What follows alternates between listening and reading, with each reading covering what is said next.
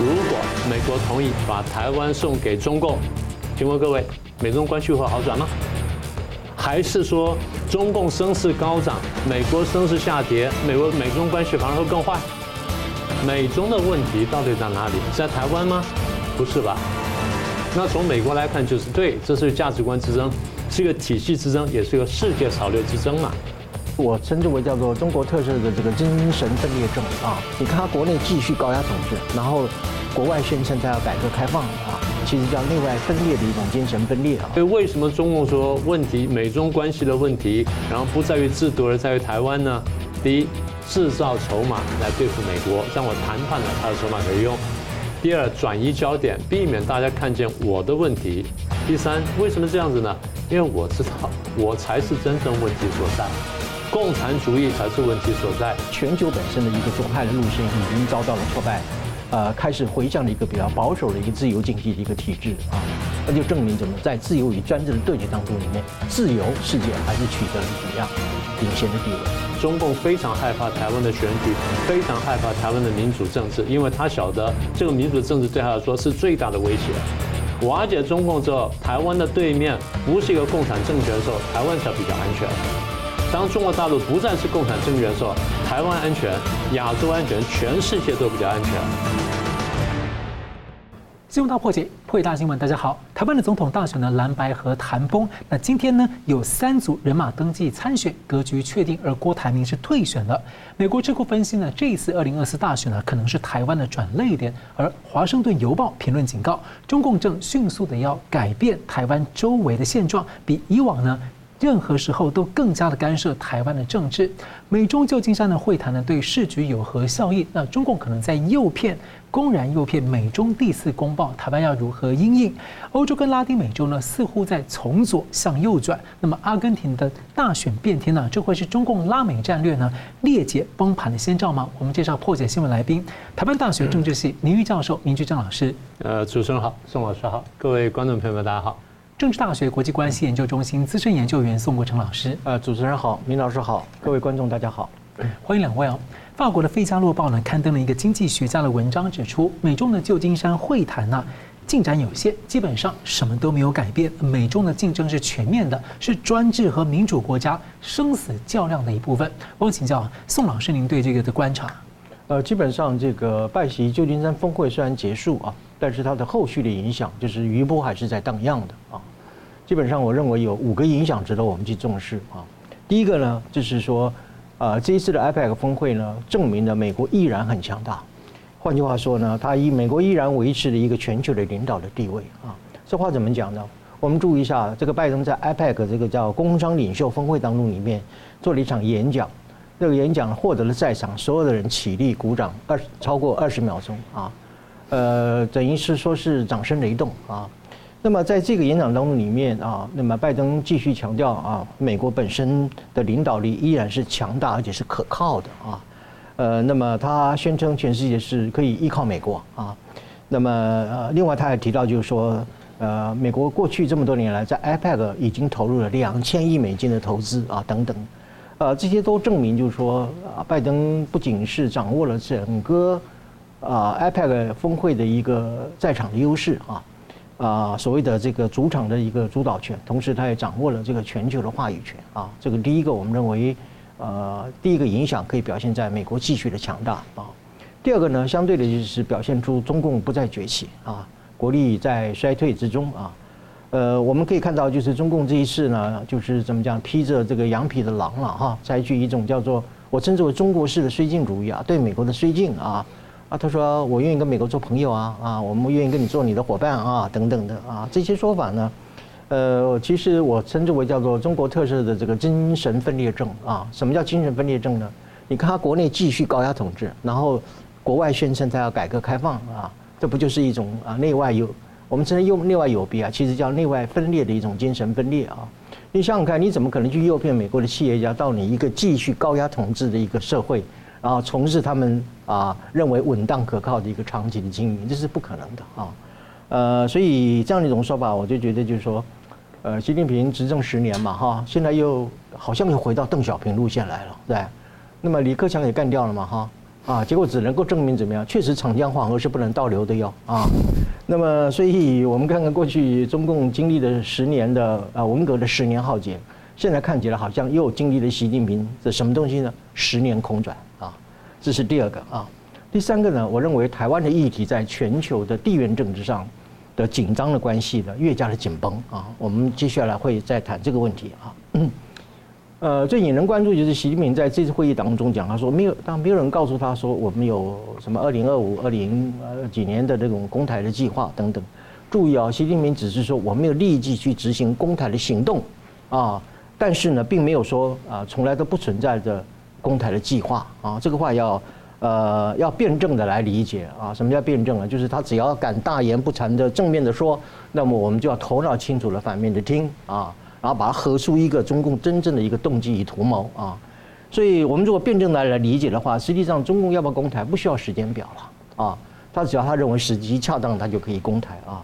呃，所以所谓的无攻台计划的这样一种说法，其实意味就是说，呃，习近平他随时可以攻台嘛啊。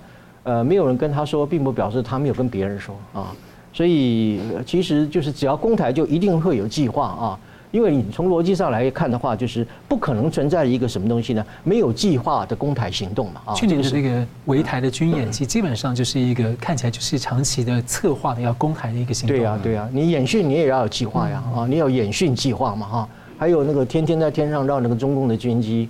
呃，它是随时可以从演训转变成实战的啊，由演转战啊，所以呃不要不要听他这一番鬼话啊，啊哪有一个叫做没有计划的攻台行动，这是不成立的啊。呃，第三个的话，呃，啊关于这点之外呢，还有一个就是说，当然习近平这样的一种扭捏作态啊，或者是一种我们称之为外交这个欺瞒嘛哈，呃也容易给世界造成一种啊一种假象啊，或者是一种误判啊。认为就是说，好像台海危机趋于缓和了啊，呃，那么这是一种我们称之为对习近平的误判，或者叫做误判习近平啊。这乌宁可以说是由于这一次中共的这种外交的这种表演跟外交的这样的一种作态所营造出来的一种虚幻的或者是一种虚假的效应，这点可能是值得我们比较忧虑和重视的啊。那么第四个呢，就是呃美中之间的这样的一种会晤啊，基本上多多少少对于美盟国家本身呢。还是会产生一种叫做美国信心的一种动摇了啊，呃，当然这里头呃要看程度的问题，但是某种程度的分化还是会出现的啊，这也是比较让我们值得忧虑的。为什么呢？因为你比如像日本、韩国或者是澳大利亚等等这些国家，他看到这个美国老大哥啊跟中共去握手言欢啊等等的，呃，难免会觉得就是那我过去跟你一起约啊相约来这个围堵中共，那未来是不是会出现一些不可预计的变数啊？所以这种啊，美国信心啊，某种程度多多少少会有一点点松动啊。那么第五点呢啊，就是我认为第三世界国家对中共的信心也出现了下降啊。这一次的阿根廷的这个变天，就可以充分的证明呢，啊啊，可能已经出现一种所谓的离中或者是脱中的这样的一种征兆啊。呃，因为这个中共在这些第三世界国家看起来，它有点像美国求和嘛哈。我刚讲嘛哈，愿意做美国的朋友，愿意做美国的伙伴。以前是帝国主义亡我之心不死啊啊，呃，而且还敢于斗争，敢于亮剑啊。现在这是怎么样呢？战狼变成绵羊啊！所以在这种情况之下，第三世界国家也会对中共的这个信心也会出现下降。呃，而且认为中共这个呃好像看起来并不可靠啊，好像美国可能比较可靠啊，会有这样的疑虑啊等等的。呃，甚至有人认为就是说，由于中共这样子啊猪羊变色嘛哈，变来变去的，呃，有可能这些第三世界国家随时会被中共出卖也不一定啊。呃，所以这个我们可以看得出来，未来这个第三世界国家对中共的离心力呢，啊，可能会慢慢的这个明显的产生出来。嗯，他已经卖了乌克兰跟以色列了，其他国家看了应该更害怕。对，对，所以这个这个我们阿根廷那个总统大选就是一个非常重要的指标，指标嘛哈。我有时间我们容后再谈。好。我们这边看到这个呃，美中的旧金山会谈之后呢，国际上呢普遍认为说，美国跟中共啊在台湾议题的立场没有出现什么改变。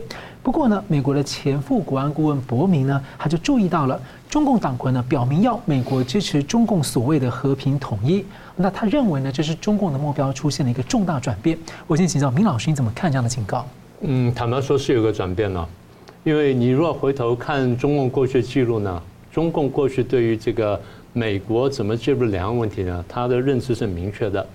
他最早认知是美国不会介入两岸问题，所以韩战之后他非常生气，然后中美协防协定之后他非常生气，然后等等他非常生气。所以第一呢，美国原来表明说不介入两岸问题，然后中共也不希望美国介入两岸问题。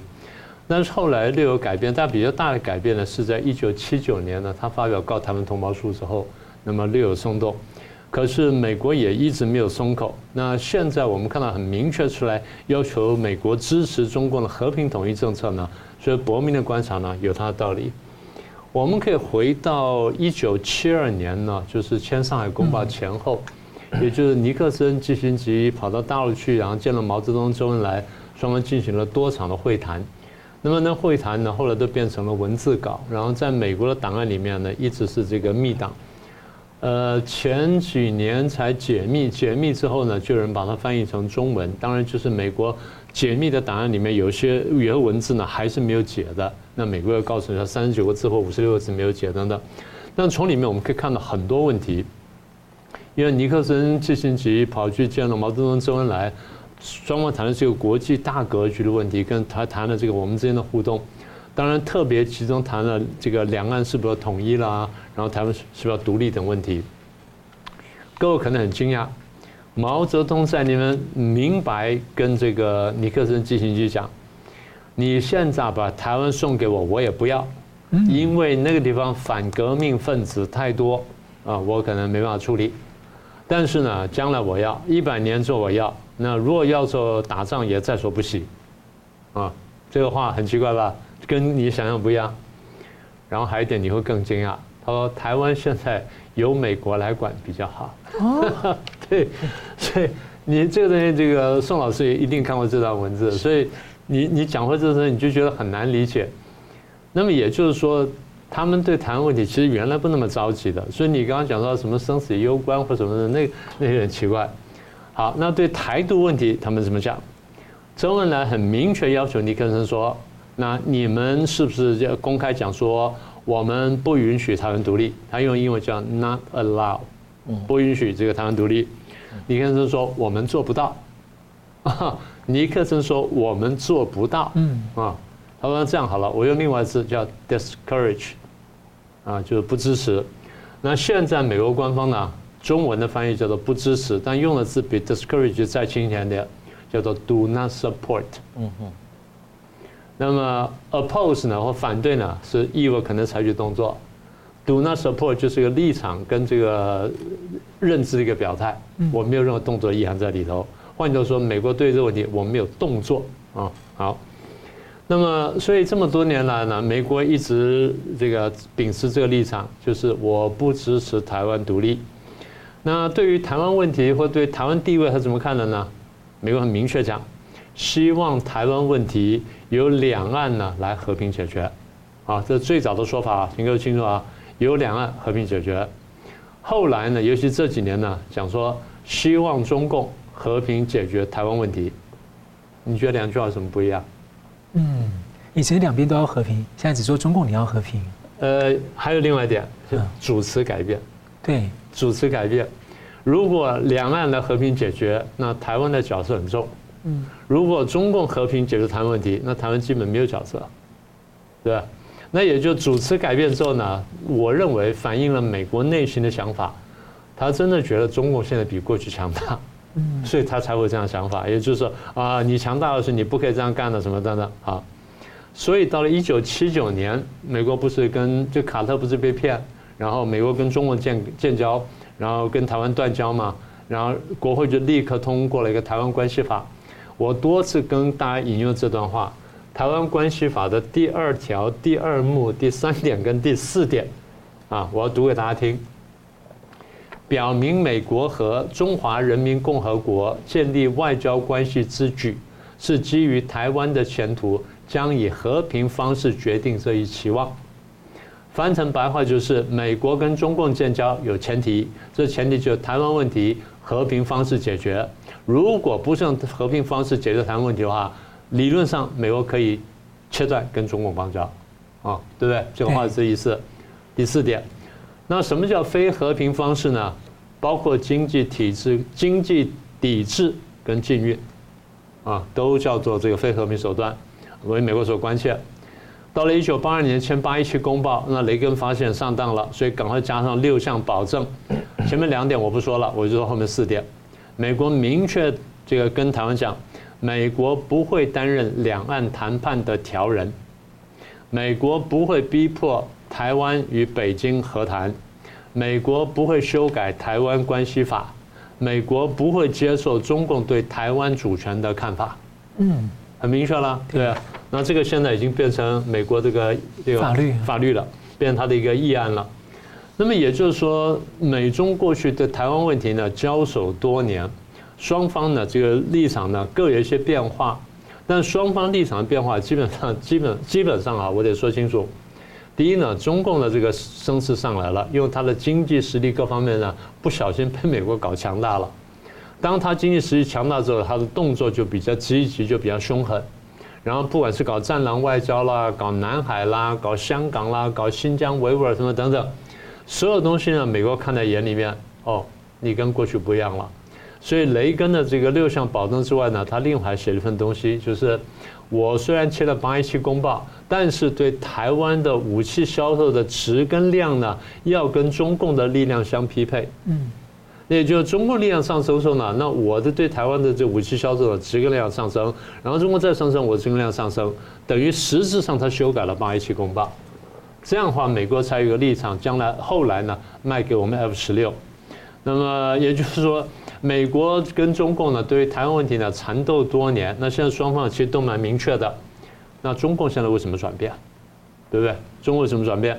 本来我不希望你介入台湾问题的，我希望你就就不要碰台湾就好。那现在呢，我改口了，策略改变就代表说我的框架改变，我想用这个新的框架来套美国，嗯，套美国，他过去套过，嗯，他从上海公报就讲过，台湾是美中关系继续改善的最大障碍，美国居然接受了这句话哦。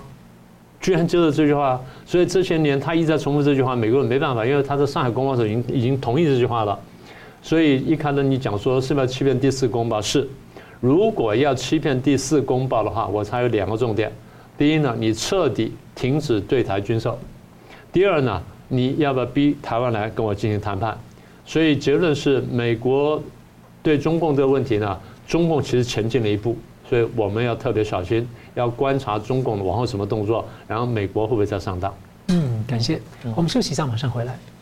欢迎回到《新闻大破解》。美中的旧金山会谈之前呢，中国大陆多地呢早已就爆发有新的疫情啊。那儿童呢，尤其是感染严重。那中共呢，在掩盖疫情，现在，世卫组织啊都坐不住了，要求提供资讯。那中共前驻美大使崔天凯啊，接受亲北京的香港媒体访问，是大谈所谓对中国人生死攸关的问题，但他不是提疫情，而是说台湾。所以我先请教这个宋老师，你怎么看哈？崔天凯这个是奉旨在放风吗？或他有其他目的？呃，我想与其说是奉旨放风啊，呃，我不如说它叫做真心话与大冒险啊。怎么怎么样？就是他无意间流露了真心话啊，接下来要跟美国进行大冒险啊。这话怎么讲呢？哈，当然他的真心话其实还是一派胡言啊。我来一一加以说明。您刚刚提到接受香港南华早报的访问，他怎么讲呢？他说台湾问题是一个事关国家主权啊、领土完整还有国家统一的问题啊。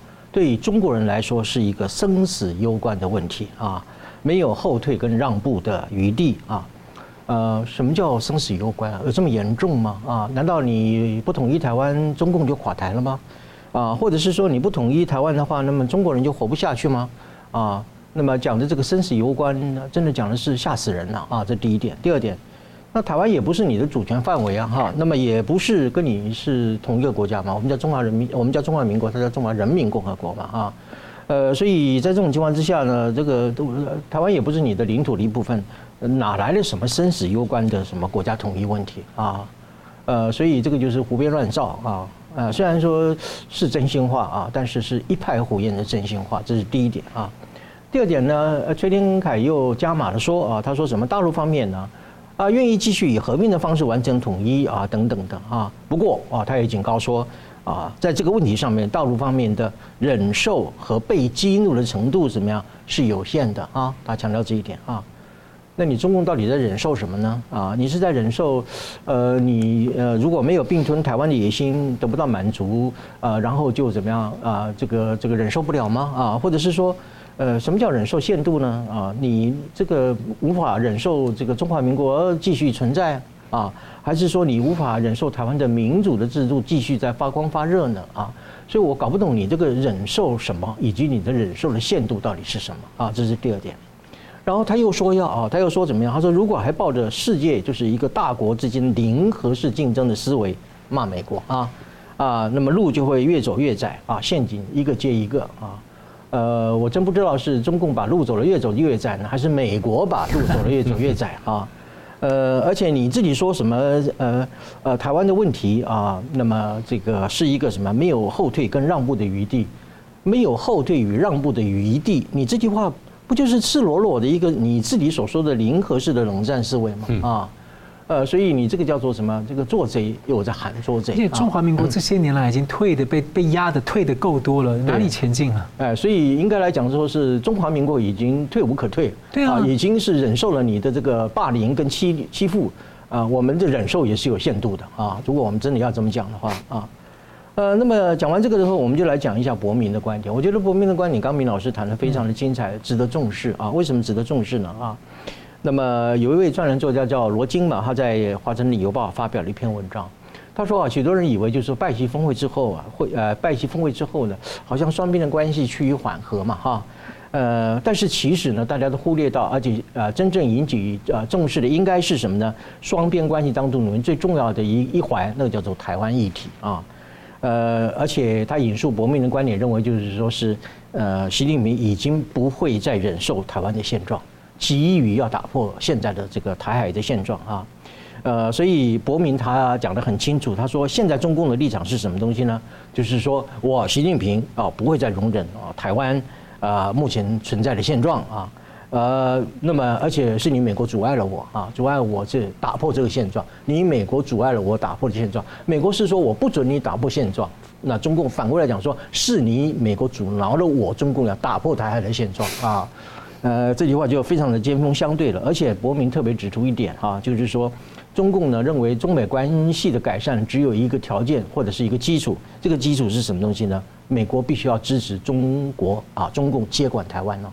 就是所谓的美国应该支持中国的和平统一的方案啊，所以刚刚明老师提到，我非常赞同，就是说是现在中共提出了一个以前是反独嘛啊，然后这个等等的，呃，现在就就提出一个所谓的啊和平统一这个方案，来作为一种新的一个框架来套住美国，可以叫美国一起触统哎，对啊，叫美国触统啊，不仅是反独，而且要触统啊，呃，所以他才愿意当美国的伙伴跟当美国的朋友嘛啊。啊，这是第一，这是博命所讲的。所以综合来看的话，我觉得就是中共向美国提出了这个，其实是两个非常清楚的条件哈。一个就是说你停止武装台湾，另外就是怎么样，你要支持我中国和平统一啊等等的啊。但是看起来美国是拒绝了哈啊？为什么？呃，你停止武装台湾是违反台湾关系法呀啊啊，支持你的和平统一，和平统一也是改变现状呀啊。所以美国基本上来讲，就是也算是一概拒绝了啊。但是我们也看到中共的如意算盘是怎么打的呢？他说：“美国你要放弃台湾啊，你不要卖武器给台湾啊，让中让台湾怎么样啊？完全手无寸铁，然后让你中共怎么样像探囊取物一样可以拿下台湾。天下哪有那么如意的算盘啊？呃，所以我的回答就是说是啊，我想你中共你想的太美了啊。呃，那么你继续做你的中国的白日梦吧。嗯，米老师怎么看呢？那个，我先说一下这个所谓生死攸关呢。我刚刚算了一下，那个中华民国从嗯这个民国三十八年迁到台湾来，现在呢已经七十四年了。那他生死攸关七十四年了，嗯，啊还没解决这个问题，他不晓得他生死攸关多少年，这是第一个问题。第二，崔天凯讲的话呢，其实大家可以注意到，他在习近平要到旧金山旧金山去开会之前呢讲的话，目的就是放风，就制造舆论。也就是为即将到来的拜习会，不管是谈判也好，会面也好呢，然后去这进行这个一个铺陈，然后做一个这个准备。呃，简单说就是创造筹码。对了，对中共来说，台湾是一张大牌，但未必生死攸关。那这话听起来矛盾，但并不矛盾。我慢慢解释过就明白了。那么所谓是大牌，就是我前面讲的，因为中共去跟美国谈判的时候，他自己晓得，不管是当年好或现在也好，他说没有太多筹码，没有多少牌可以打的，对不对？你论经济也好，论军事也好，或论科技也好，论文化也好，论宗教也好，或论意识形态也好，你没有一样东西呢打得过美国。你可能个别有几样尖端的东西呢略微超前，但也就是如此了。你很难构成一个完整的，不管是政治、经济、社会、文化、宗教的任何地方的一个一个完整的产业链。你没有办法拿东西去去对美国打。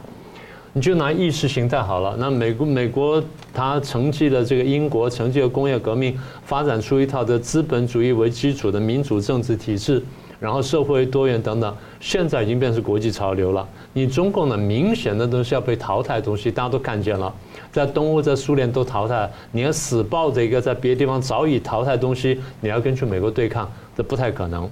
所以他在各地方都各个领域都没有牌，面对美国的时候，他必须要创造牌出来，必须制造筹码，啊，就这个意思。所以对中国来说呢，觉得台湾绝对不是一个生死攸关的题目，但的确是一张大牌。也就我刚刚说的，你先把台湾这张牌丢出来，然后框住美国之后，然后哎，我再慢慢再来玩，这是他的谈判手法，因为他晓得我筹码太少。我们还从另外一个角度来看。他有求于美国的多，美国有求于他少，所以他没有什么筹码。这第一点。那么在没有筹码情况下，怎么怎么谈判呢？找题目，找个什么样题目呢？我找这个题目呢，制造你的罪恶感。当你有了罪恶感的时候，你自己觉得理亏，你在谈判上的气势又比较低，你比较愿意让步，对不对？这第一层。第二层就是我把题目找出来，然后拼命去喊的时候，大家就转移焦点，大家就注意这件事情，就忘了真正的题目。真正题目是什么呢？我们等下再讲。所以现在回到一九七一年到七二年，七一年是基辛格去了两次，七二年呢尼克森尼克森去了。所以刚刚讲说尼克森、基辛格、毛泽东、周恩来在北京呢大谈台湾问题，谈什么？中共当时丢入框架了。我们刚刚不是说了吗？台湾是美中关系继续改善的最大障碍。哎，美国居然接下来了，美国居然承认哦，对，台湾是我们继续往前突破障碍。你美国糊涂了，你美国糊涂了。那么也就是说，美中共跟你讲，我们关系之之所以不能改善，因为台湾，美国居然相信了。好，那我们就算接受这逻辑，如果台湾真的是美中关系继续前进的障碍，那如何解决障碍呢？中共说法就是把台湾送给我，就没有障碍了。好，那我们送吧。如果美国同意把台湾送给中共，请问各位，美中关系会好转吗？美中关系会好转吗？还是说中共声势高涨，美国声势下跌，美国美中关系反而会更坏？是不是这样子？这逻辑不是很简单吗？所以，那我们现在就往前推进一步，美中的问题到底在哪里？在台湾吗？不是吧？他们自己讲得很清楚啊，在我们双方水火不容的价值观嘛，在我相信共产主义，我要埋葬资本主义，而你是资本主义的代表嘛。那从美国来看，就是对，这是价值观之争，是一个体系之争，也是一个世界潮流之争嘛，不就是这样子说吗？那所以说了半天，那中共为什么讲说问题在台湾呢？因为我不这样说话，我没有筹码给你玩。那没有筹码的话，那我怎么办呢？所以我要创造筹码。所以弄来弄去，只能玩一个假的民族主义。因为民权主义，你不能讲说我一党专政比你好。现在中共讲我一党专政比你好，只讲了什么东西呢？只讲说啊，我比较有效率。可大家看见效率的背后是什么？我们常常讲，如果说他的这个决策正确、执行有力，那那效率的确非常好。但如果决策错误、执行有力，那那个效果呢，可能是非常糟糕，它代价可能是千万人头落地，就像大跃进一样、人民公社一样。所以中共现在能够拿出来说啊，我共产主义一党专政比较优秀，优秀在哪里？在效率而已。但这效率它可能是一个两面刃。除此之外，请问各位，各位听了这么多年，共产主义或中共还能拿出什么东西来论证说共产主义的确优于资本主义呢？没有了，经济生产赶不上人家，创新赶不上人家，科技发展赶不上人家。那唯一你说啊，军工科技发展，军工科技发展是你穷兵黩武，把老百姓的钱收刮过来之后，不让老百姓过好日子，然后拿去发展军工，跟北韩一样嘛。所以大家说啊，那个叫北朝鲜，那你叫西朝鲜嘛？就这意思嘛。那么就说来说去就是中共他必须要遮掩他的弱点，然后呢，他就让掩盖了真正的问题。好，我们现在回到核心上问题来。所以为什么中共说问题美中关系的问题，然后不在于制度而在于台湾呢？第一，制造筹码来对付美国，这样我谈判了才有筹码可以用。第二，转移焦点，避免大家看见我的问题。第三，为什么这样子呢？因为我知道我才是真正问题所在，共产主义才是问题所在。然后我违背了世界潮流。中共一天到晚讲世界潮流，世界潮流，为什么？因为当初马克思这样讲，哦，人类潮流这样走到最后啊，经过资本主义之后，就走到共产主义，所以这个是人类潮流。等到苏联走一段时间之后，大家觉得不错。等到苏联垮掉之后，发现说，哎，走错路了。走错路了。中共过去几十年的的改革在收缩，改革在收缩，改革在收缩，不就证明说他其实是违背潮流走的时候才会这样子吗？所以他非常清楚，共产主义本身才是问题，才违背了潮流。那么也就是这样呢，他才要遮掩问题的所在，让大家看不见真正问题所在，这叫做转移焦点，制造话题。所以我的意思就是，全球华人呢必须看懂，必须听懂。那么。美国的朋友们呢，也必须想清楚，我你们之间的问题呢，不在台湾，台湾不是问题，共产主义、共产党一党专政才是真正的问题。好的，感谢我们休息一下，马上回来。欢迎回到新闻大破解。台湾总统大选呢，倒数五十天呢，中共是怎么看、怎么介入操弄呢？例如呢，中国国台办呢，在放话呢。放话在攻击赖清德和这个萧美琴的搭配，那出手呢，介入两党的蓝白合。那中共十月份放消息说查税富士康啊，那日前呢，在武汉呢。开出了第一张罚单，那蓝白合是谈崩了，郭台铭也退选了。那华盛顿邮报呢刊登了罗京的评论呢，认为说中共正迅速的在改变台湾周围的现状，而且比以往呢任何时候都是更加的干涉台湾的政治。中共党魁已经透露他的真实意图，而美国的智库呢亚洲协会认为，美中在地缘政治紧张加剧时各自发挥影响啊。二零二四台湾大选有可能成为台湾的转捩点。我想请教明老师哦，您认同这样的看法吗？嗯，不太认同，我倒不认为是有那么严重就是了。当然，对台湾，对我们台湾人来说，台湾大选是一件很大的事情，也决定了我们未来几年呢，到底要怎么过日子。呃，这些年或应该这样说吧，这几个礼拜呢，大家谈台湾大选，在电视上看了很多了哈。呃，有人说说啊，中共对台湾的几组这个候选人当中，比较喜欢谁，然后比较不喜欢谁，然后这个比较讨厌谁，然后比较不讨厌谁，什么等等啊，这是第一种说法。那有人更进一步说，那如果谁谁谁当选的话，那两个就怎么样？那如果谁谁谁当选的话，那两个又怎么样？所以这么比来比去，呃，其实呢，在我看起来就是多少有点自我矮化，也就是用了中共的角度在看问题。我不是说中共角度不重要，但是请各位要了解，中共角度背后它是有个有个阴谋在那里的。我们马上就要讲这件事情。那么也就是我说这个背后呢，其实中共有一个文宣洗脑的构想在那里，它目的在哪里呢？在转移焦点。我们前面不是谈了说美中关系的这个核心在哪里吗？啊，大家说美中关系核心在台湾问题，那现在说两岸问题核心在哪里？在统独，真的是这样的吗？我们刚已经给证明给各位看了，美中关系的核心呢不在于台湾问题，所以我想证明给各位看，两岸关系的核心呢也不在统独。大家说在统独啊，因为中国很在意你们独啊，是吧？所以你们如果独啊就怎么样，如果统啊就怎么样？好，那这样子，我们退一万步，我们来接受统。啊，我们来接受统。那怎么接受统呢？有两种统法。第一种统法就是大统小，哦，它比较大，我们比较小，所以大统小。第二种就是谁说一定要大同小？难道不可以好的捧不好的吗？对不对？好，那哪边好哪边不好，全世界都看得非常清楚。好，那现在我们再退一万步，我们接受前面的论述。如果我们接受大同小，也就是接受中共统一台湾，好，那么中共统一台湾之后。请问各位，台湾会怎么样？第一，生活下降；第二，民主消失；第三呢，自由消失。然后很多人移民逃走了，润出去了，钱也带出去了，跟香港一模一样，对不对？当然，这个摆在各位眼前的事情啊，这很简单呢、他只不过取消了一国两制，然后一国两制玩了二十几年，他玩不下去了，他取消一国两制，那就变成这样了。他还没正式说我把香港纳进来呢，就完成这样子了。好，那我们再往下推演，如果中共并吞了台湾，然后美国、欧洲各国呢也都默不作声，最后会怎么样？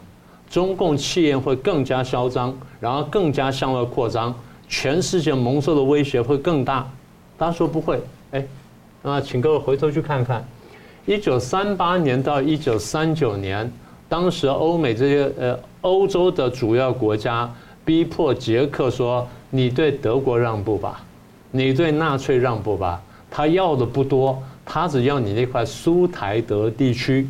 因为你捷克的苏台德地区住了三百万德国人，他只要这一块。然后希特勒说：“我要了这块之后，我别无领土要求，我不会再要别的东西了。”那我们就相信他吧。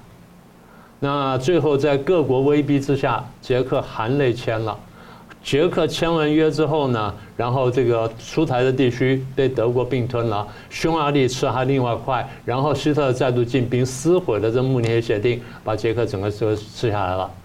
捷克吃下之后，希特勒停下来了吗？各位回想一下，他不就发动了第二次世界大战吗？你付的代价更高啊！你当初若不签慕尼黑协定，你当初就是站起来跟他硬碰硬的话，你就不会牺牲几千万甚至上亿的人口呀。这不是最好最好的历史证明吗？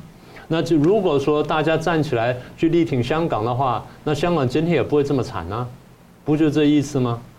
好，那所以我说了半天，我在说什么呢？我在说是那中共为什么这样去讲台湾大选呢？第一，分裂台湾内部嘛，我喜欢这个，我不喜欢他，所以你们去投我喜欢的人。你们不要去投我不喜欢人，他在操控台湾内部，他在分裂台湾内部，而台湾很多人呢津津乐道的陪着他在讲，这第一个。第二呢，转移焦点，为什么？真正的焦点在台湾吗？不是啊，在中共的不民主嘛，他在打烟雾战，他在把水搞浑，这样子呢，他把问题把他的问题推到台湾来，大家就在看台湾的问题，就完全忘记他的问题了嘛，掩饰了他的不民主嘛。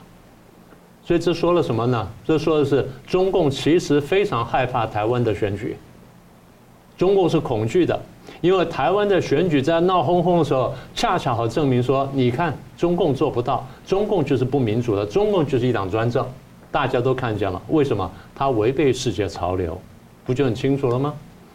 那有人朋友跟我讲啊，这个大陆人不喜欢民主政治了，他们习惯一党专政啊，什么等等。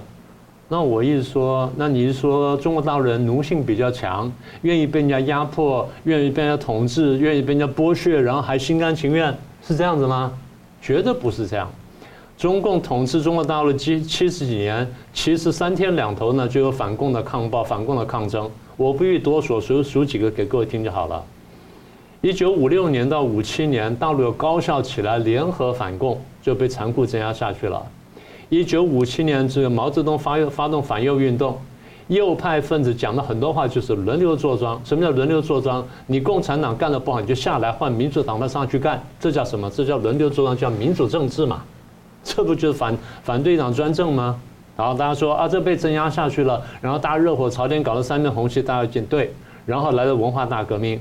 文化大革命固然是闹得翻天覆地，但大家知不知道？文化大革命里面有一支力量叫人民文革。什么叫人民文革？有一批老百姓，有一批知识分子看见了共产主义的可恶，然后想利用文化大革命的天下大乱机会，推动民主的这个样，推动民主的这剧本，推动民主进程，这叫做人民文革，就被中共发现镇压下去了。一九八零年代有过自由化，有过资产阶级自由化什么等等，也是追求自由啊。六四事件也是追求民主嘛，刚刚讲了香港的反送中运动也是追求民主啊。大家说哦，这是发生在香港的白纸革命，不就明白告诉你说我们不喜欢一党专政吗？不就这样吗？而中共看白纸白纸运动就是一个颜色革命，就是要推翻我一党专政嘛。那大家说这都不是，那好，那你怎么解释润出去啊？润出去不就说明我们很多人不喜欢那个制度才跑出去吗？那很多大陆游客当年来台湾的时候，看台北市议会，看议员去质询议长，说高兴，在那边拍桌子，然后拍那个玻璃板，高兴的不得了。说这个才叫做民主政治，这叫什么？这叫人性。所以我再说一次，中共非常害怕台湾的选举，非常害怕台湾的民主政治，因为他晓得这个民主政治对他来说是最大的威胁。为什么是最大威胁？因为他很清楚，他才是真正的问题。所以要解决问题呢，不是把台湾送给大陆，也不是来大同小，而是好统不好。如果要统的话，那么如果不要统的话，那至少要做到一件事情：瓦解中共。瓦解中共之后，台湾的对面不是一个共产政权的时候，台湾才比较安全。当中国大陆不再是共产政权的时候，台湾安全、亚洲安全、全世界都比较安全。那你说，那台湾还是会有统独问题啊？很简单，台湾有民主制度，投票嘛，投票嘛，你要不然投票，要不然公投。所以投票和公投，很多国家做过，爱尔兰做过呀，加拿大做过，很多国家做过啊，西班牙做过啊，用民主选票的方式来证明统好还是独好，我们要统还是要独。虽然有时候的决定不一定是对的，英国公投脱欧了，那现在后悔了，不过没有关系。民主的价值就在于说，老百姓自己做的选择，老百姓自己要负责任，不管它的后果是好还是坏，因为你做了决定。所以民主政治是世界潮流，这现在大家已经看得非常清楚了。中共所说的这些话，所讲的这些东西呢，不过是要掩耳盗铃，是要转移转移焦点罢了。所以大家看清楚、想清楚呢。我们的选择呢才会正确。好，阿根廷呢从左向右转啊，选出了新总统，保守派的经济学家米莱啊。米莱表态呢将停止和中共的合作。欧洲也出现了向右转的迹象啊。那被形容荷兰版川普的维尔德斯呢，在大选当中取得巨大胜利，可能会筹组联合政府。所以，我请教宋老师，你怎么看说在美中的对抗之下，阿根廷这个时候一个南美大国哈，它的走向的影响？呃，是的，呃，二十世纪的二十年以来，实际上拉丁美洲本身一直是受到的所谓的拉美左派的一个笼罩或者是一种统治之下啊。呃，我举一个比较有趣而极端的例子好了哈。呃，二零二一年的时候，这个智利大选，有一位年仅三十五岁，我把它称之为叫什么左派顽童了啊，呃，叫做博里克啊，博里克，他当选了啊，只有三十五岁啊。他在第一轮投票的时候，他是跟共产党合作而。出现的哈啊，然后才保持领先的地位哈。他最近去访问中国哈，大买了毛雨露啊，买了一大堆毛雨露回国。他其实就是一个毛主呃毛分子的哈，毛主义分子啊。呃，那么这一次呢，嗯，我说他是这个左派顽童，就是说这次他带着他女朋友去参加 IPAC 啊，结果第二天之后呢，官方的媒体宣布就是他们分手了啊。啊，所以这个拉美左派确实是啊挺有趣的，是吧？啊。呃，但是就是说，我们可以看到，就是从二零一八年、二零一八年以来呢，哈，包括墨西哥、阿根廷、秘鲁、智利、哥伦比亚，还有巴西等等，拉丁美洲的前六大经济体，而且是人口最多的国家，通通都陷入到一个左派的统治啊。呃，那么，但是现在情况已经发生了变化啊。另外，我们谈的就是中共，我认为中共这一次的拉美战略已经出现了一个挫败啊。呃，首先回到就是说，拉丁美洲对中共非常的重要啊。重要性在什么地方呢？它是创造中共贸易巨大盈余的一个地区啊。我们呃看一下这个统计哈。那么中共对拉丁美洲地区的那个贸易的金额，两千年的时候不到一百四十亿啊，可是到了两千啊二零二二年的时候，成长到怎么样？巨幅的成长到五千亿美元啊。呃，所以说二十年之间呢。啊，足足成长了三十五倍之多啊！呃，我们以阿根廷为例子好了哈。阿根廷它对于这个中共的贸易的逆差，在二零二二年的时候，已经高达了四十一亿美元的一个啊贸易逆差啊。呃，那么呃，估计呢，呃，从二零一三到二零一一二二一年哈，这八年当中里面啊，光是阿根廷对于中共的贸易逆差呢，就达到了五百七十一亿啊美元。啊，那么构成了整个阿根廷的外债的总和。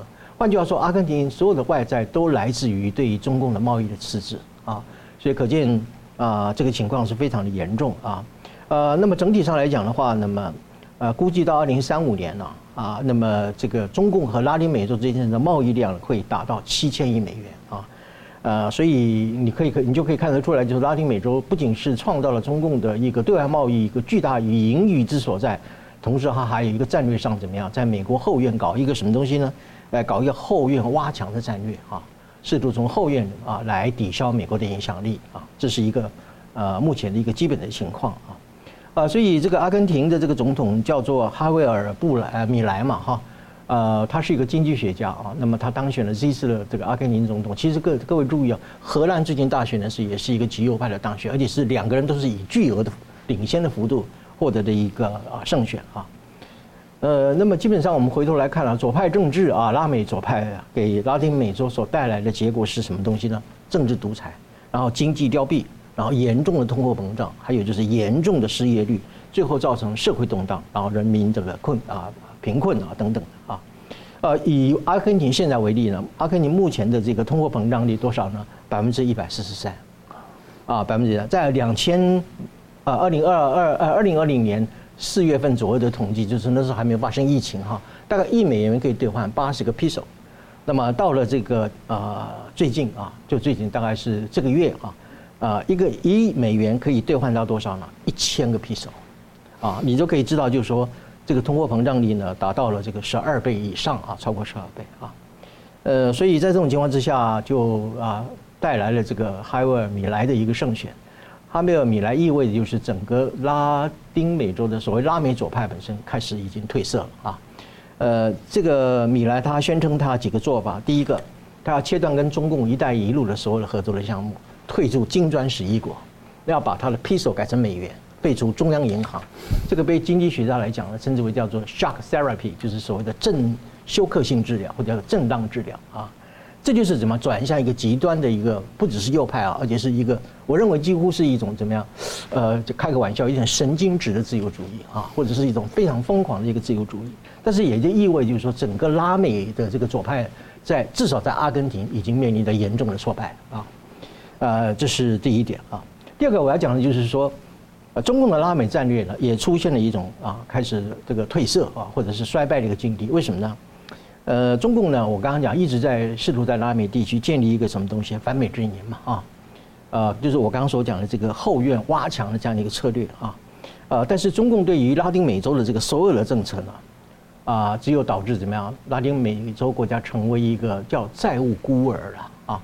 什么叫债务孤儿呢？一方面，它就对于中共的债务巨额的负债啊，另外一方面呢，国际社会也不太想援助这些国家啊，所以两面都怎么掏空了啊。呃，所以这就证明怎么样？凡是接受中共援助的呢，的国家都变得很贫穷了啊，反而接受美国援助的变得很富有。你像日本战后这个一个经济的复苏等等的啊，呃，所以这个拉丁美洲的人民基本上已经开始认清什么东西呢？中共对他们所谓的援助哈，其实只是怎么样？就是损人而利己啊，就是损害了拉丁美洲，然后图利了中共自己本身啊。呃，只是一种叫什么制造赤字啊，要么就是制造贫穷啊，呃，对于呃拉丁美洲国家基本上没有什么好处啊，所以综合以上，我们可以看得出来说，一方面呢，啊，从这个阿根廷总统啊这个哈维尔米莱的当选这个事情，我们可以看出两个趋势，一个就是拉美左派呢开始怎么样出现了变调啊，另外一个呢就是中共的拉美战略呢也开始出现了怎么样啊褪色啊或者是挫败的一个局面啊。呃，所以如果我们综合的荷兰的那个总统的选举，我们就可以更清楚的看得出来，全球本身的一个左派的路线已经遭到了挫败，呃，开始回向了一个比较保守的一个自由经济的一个体制啊。这也就意味就是说，我们刚刚讲过，拉美政治最大的特色就是政治独裁，然后经济凋敝啊。这也就意味就是说，如果说这样一个趋势越来越明显的话，那就证明怎么在自由与专制的对决当中里面，自由世界还是取得了怎么样领先的地位。嗯，感谢。好，节目最后我们请两位给我一分钟来总结今天的讨论。先请明老师。好，第一点就是中共对于这个台湾问题呢，现在好像开始有点改口，希望美国来这个呃支持他的和平统一。呃，他背后呢，当然我们要小心一点，就是怕他要要去推一个第四公报，所以台湾呢对这个地方要特别注意。然后在对美公的方面呢。要特别特别留意这块，而且老师他可能是不走公报，就直接让他变灰色地带变现实了，那就更麻烦，不知不觉就给他下了套。所以我们更要注意这点。第二点是崔天凯讲的话呢，其实虽然站不住脚，但是你要我们要注意，就是它是一种谈判手法，他在创造筹码，也就是我用这东西套住你，然后让你觉得说这是很大的问题啊，你不敢你不敢随便怎样，然后你要对我让步，所以它也是一种认知战的作为啊。这第二点。第三点呢，谈到台湾大选，刚才我讲的最重要一点就是，中共从本质上面是害怕台湾的选举的，因为他害怕台湾的民主政治，所以他对台湾呢，一方面抹黑，二方面转移焦点，然后第三点要把水搞浑，他就要避免大家看见共产主义他自己才是真正的问题，而我们呢必须得明白这一点。所以我们的文宣战也好，我们的反击认知战也好呢，也得抓紧的问题的主轴呢，才不会被中共呢带了偏离了焦点。宋老师，好的，我想我们今天也谈了三个问题。第一个就是说，中共重新提出了一个叫“中国和平统一”的这个方案，来跟美国进行一种啊较量啊等等的。但是我要特别强调啊，所谓的“中国和平统一”这个方案，不是一个单一的方案。它是一个综合方案，这话怎么讲呢？它是由一个就是从我们从光谱来分析，它是从和平到武力当中里面，在这个光谱分布当中里面，所有的策略、所有的方法、所有的手段，都是可以中让中共拿来统一台湾、并吞台湾的一个所有的手法啊。呃，所以中国和平统一本身这是一个新的一个啊框架啊。陈荣明老师所讲的是重新要去框限在美国，套在美国的头上。啊，要求中共我们不要武装台湾呢啊，然后你这个要支持中国的和平统一等等的，是一种新的一个对美的在台湾议题上一种新的战略的一个提出，这点我们要加以警惕啊。那么第二个就是呃，谈到就是关于这个这一次的这个所谓的啊台湾议题了哈啊，我不讲台湾问题，我讲台湾议题。崔天凯的所有的说法呢，就是不小心讲出了真心话，证明了中共要跟美国大冒险啊。呃，所以这样的情况之下，陈如刚明老师所讲的，呃呃，就是是是什么生死攸关嘛哈啊，好像自一九四九年以来啊，中共每天都来生死攸关哈 啊，真的看起来好像度日如年哈。我们过去不是讲说中国大陆水深火热嘛，看起来好像是真的啊，水深火热啊，每天都在那边生死攸关啊。呃，最后我们谈到拉美的问题，拉美的问题让我们呃可以看出，就是说整个拉美的左派政治跟啊开始的褪色啊。从这次阿根廷总统大选的变天，我们就可以看得出来。